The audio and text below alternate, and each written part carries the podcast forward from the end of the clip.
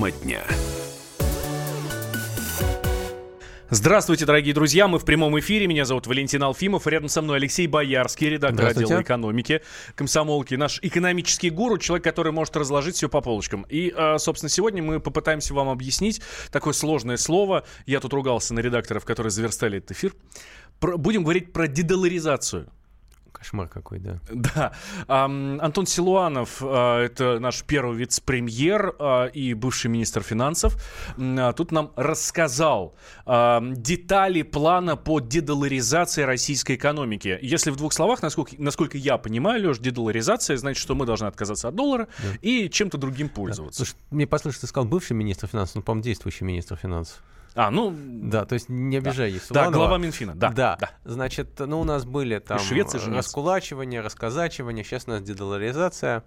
Значит, э, ну, министр Силуанов объяснил, что нам, обывателям, пугаться нечего, там это не касается наших сбережений в валюте, в долларах, то есть не касается ни наличных, ни вкладов, что это касается чисто а, расчетов между предприятиями, между контра... значит, предприятиями, между валютных в экспортных импортных операциях, то есть о том, что надо бы уходить от расчетов долларов к расчету в рублях, в других валютах, в юанях, в тугриках и так далее.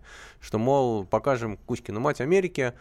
Вот, то есть, а, ну, как бы сразу, то есть, вот вы поняли, да, вам бояться нечего. Значит, э, теперь как это все повлияет на... Там, э, то есть это будет иметь некий макроэкономический эффект, там э, мы будем меньше зависеть от курса доллара, мы будем как бы более как бы защи... наши экономики будут более защищены от проблем там на внешних рынках, там от проблем американского рынка и так далее. А вопрос, насколько это удастся, там бабушка надвое сказала, но можно попробовать, например, расчеты внутри между странами Евразийского экономического сообщества, напомню, это Белоруссия, Казахстан, Армения, Киргизия, в общем, уже там на 80% идет в национальных валютах, там в основном в рублях, там немножко там в долларах, немного 20%, там, по-моему, 15 там, долларов, 5 евро, как-то вот так. Ну, в общем-то, мы внутри себя, вот мы такой вот, как бы такой оазис дедоларизацию уже фактически создали. Угу. Значит, дальше к этому теоретически может присоединиться Китай, Индия. То есть вот мы создадим опять такой свой социалистический лагерь, в котором будут торговать там за рубли, юани там и тугрики. Это хорошо или плохо?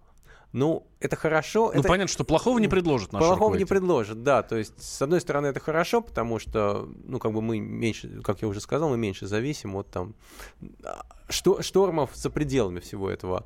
А с другой стороны, насколько это удастся, потому что, ну, смотрите, чтобы с нами расплатились в рублях, эти рубли у наших покупателей откуда-то должны взяться. Угу. Во-вторых, ну, нафиг нам-то наши рубли, которые мы сами можем напечатать сколько угодно, вот, когда нам нужны доллары, за которые, в общем-то, мы тоже что-то должны закупать у той же Америки. Ну, за там... которые можем купить, на самом деле, все, что угодно. Да. Ну, как бы это не прискорбно звучало. Ну, то есть, э, ну, то есть, если представить себе, что мы ведем некое натуральное хозяйство, мы внутри себя замкнуты, то нам валюта не нужна. То есть мы живем внутри своей денежной системы, ради бога. Значит, ну так как мы, вы, мы сами вынуждены, а, мы зависим от импорта, у нас там куча отраслей, там на 50% зависит от импортных поставок, то нам просто эти доллары необходимы. И, значит, если они сюда притекать не будут, там, если Китай, там, грубо говоря, там мы можем Китаю продать наши рубли, Китай их купит, потом с нами, с нами нашими рублями расплатится, все здорово, но там та же нефть, нефтяная отрасль, она зависит от импортного оборудования и так далее. То есть куда деваться? У нас прямо сейчас на связи экономист Денис Ракша. Денис Григорьевич, здравствуйте. Доброе утро. Слушайте, а справимся мы с дедоларизацией? Но это время покажет. Сейчас трудно сказать. Ну вот э, Силуанов обещает к 2024 году но он обещает к 2024 году, э, что э, э, те экспортеры, которые будут продавать свою экспортную продукцию за рубли, не обязаны будут возвращать эту самую уже не валютную, а рублевую выручку в Россию. Он только это обещает. Угу. А, дедоларизация, вот это вот страшное слово, да, многие сейчас, когда я повторяю это уже седьмой раз за наш эфир, а, многие содрогаются у радиоприемников. А, нам она, вот простым российским гражданам, а, чем сулит? А, как мы на себе это почувствуем? У нас курс перестанет болтаться туда-сюда, или рубль станет крепче, или цены, может быть, упадут на что-нибудь? Нет, к нам это вообще не относится, имеется в виду к э, простым гражданам. Это относится исключительно к компаниям-экспортерам. Вот. У нас как было, э, так, так все и останется. Э, собственно, тот же Силанов много раз и в этот раз тоже об этом говорил. Ни конвертации насильственной вкладов в какие-то другие валюты, ни запрещения там хождения обмена долларов, ничего этого не будет. Хорошо, а для чего тогда все это? Ну как, для, ну, смотрите, американцы ввели свои санкции всерьез и надолго. Мы сейчас э, придумываем, э, и мы не одиноки в этом, кстати говоря, там многие страны этим занимаются, э, придумываем, как бы нам э, вот так исхитриться, чтобы американские санкции в финансовом секторе против нас не действовали или там у нас были какие-то возможности их избежать. Угу. Это тоже всерьез и надолго, как и сами санкции. А есть шансы, что рубль когда-нибудь станет такой же твердой валютой, как и доллар сейчас? Ну, а, если коротко, то нет. А, если немножко более развернутый ответ, а, понимаете, то, что сейчас в рамках дедоларизации этой стратегии будут делать, а, это же превращение рубля в торговую валюту. А доллар это не, ну или там не просто валюта международных расчетов, это резервная валюта, причем главная мировая резервная валюта. А, и, и, э, этот статус доллара обеспечен даже не столько объемом экономики Соединенных Штатов, хотя и им тоже, сколько итогами Второй мировой войны. Угу. А, вот. А, по, по рублю такая, такая задача даже не ставится сейчас. А, вот китайцы с большим трудом протащили свой юань в а, корзину резервных валют МВФ, а, ну и пока все равно юань не считается э, полноценной резервной валютой, поскольку его курс э, зависит там от э, политических факторов, от э, не от рынка, да. Вот. А, соответственно, э, по, по рублю как бы та, такой ситуации даже близко еще нет. Поэтому э, рублю до доллара, грубо говоря, ну как до луны. Поняли, поняли. Денис Григорьевич, спасибо вам большое. А, у нас еще вопрос к вам есть. Нет, вопроса да? нет. Я просто хотел констатировать, что если у нас будет достаточно, достаточно объем экспорта, если Россия будет представлена на мировых рынках, а если у на, наш бизнес выйдет за пределы страны, то, по идее, а, вместе с ним выйдет и рубль. И, то есть пример очень при, примитивный. А, когда мы очень много активно ездили в Турцию, в Анталию, то в Анталии турки принимали рубли кое-где.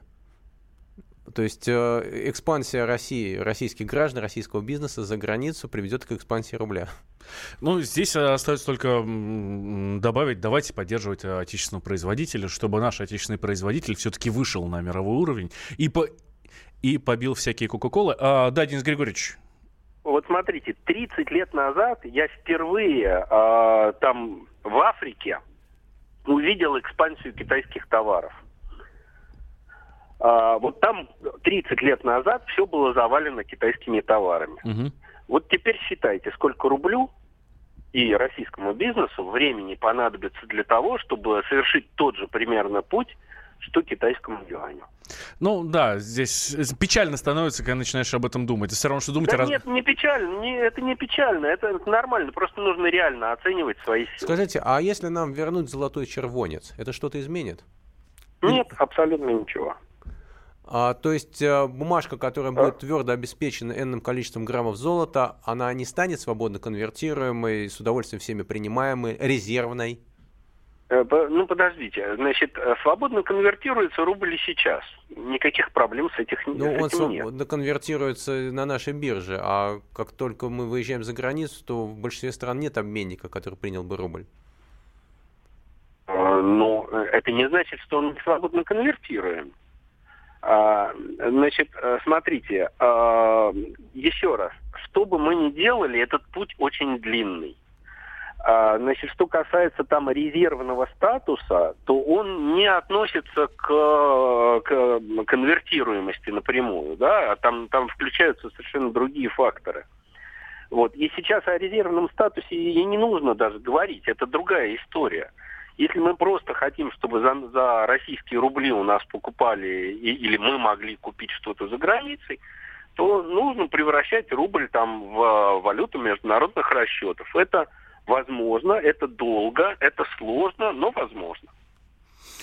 Э, да, Денис Григорьевич, спасибо вам большое. Э, экономист Денис Ракша был с нами на связи. Еще одна тема, которую хотелось бы э, с вами, друзья, обсудить, ну, буквально на несколько минут.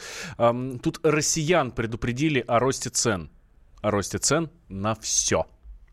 Э, пишет об этом коммерсант э, со ссылкой на производителей в нескольких отраслях. Говорят, что причина повышения, э, причина повышения это и повышение же экологического сбора, который готовит Минприрода. Mm-hmm. Вот так вот.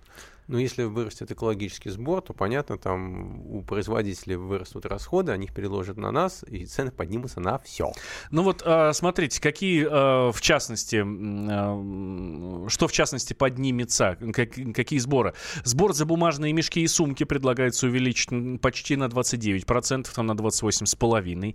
За сбор за пластмассовую упаковку планируется увеличить в три раза. Сбор за свинцовые аккумуляторы в 13,5 раз раз. Ну а в среднем ставка вырастет на 1,4%. И теперь остается главный вопрос. Какова доля вот этого сбора в конечной цене товара?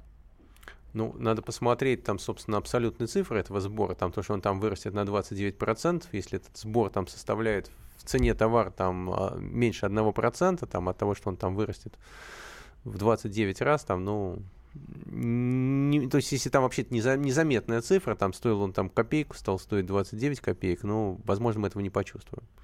Вот, но формально на нас это, наверное, как-то переложит. Да, переложат, так что, ну, давайте, друзья, готовим, готовиться. Будем надеяться, что именно будет все именно так, как нам Алексей Боярский, редактор отдела экономики, э, говорит. Э, потому что, потому, да, очень неприятная, неприятная история. Вот россиян предупредили о росте цен на все, ну, все, что касается, э, все, что с упаковкой. Без упаковки, если гречку покупаете, то все нормально с ней ничего. Ну, экологический сбор же не только на упаковку, он там на кучу всего еще идет. Будем следить за ситуацией, да. обязательно, как э, что-то прояснится. Да, но экология наша все, конечно. Безусловно. Как что-то прояснится, мы обязательно вам об этом расскажем. У нас в прямом эфире радио «Комсомольская правда». Я Валентин Алфимов, рядом со мной Алексей Боярский. Слушайте «Комсомолку» всегда везде, потому что слушать больше нечего.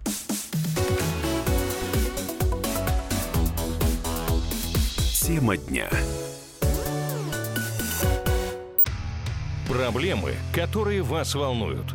Авторы, которым вы доверяете. По сути дела, на радио «Комсомольская правда». Дмитрий Потапенко. По пятницам с 7 вечера по московскому времени.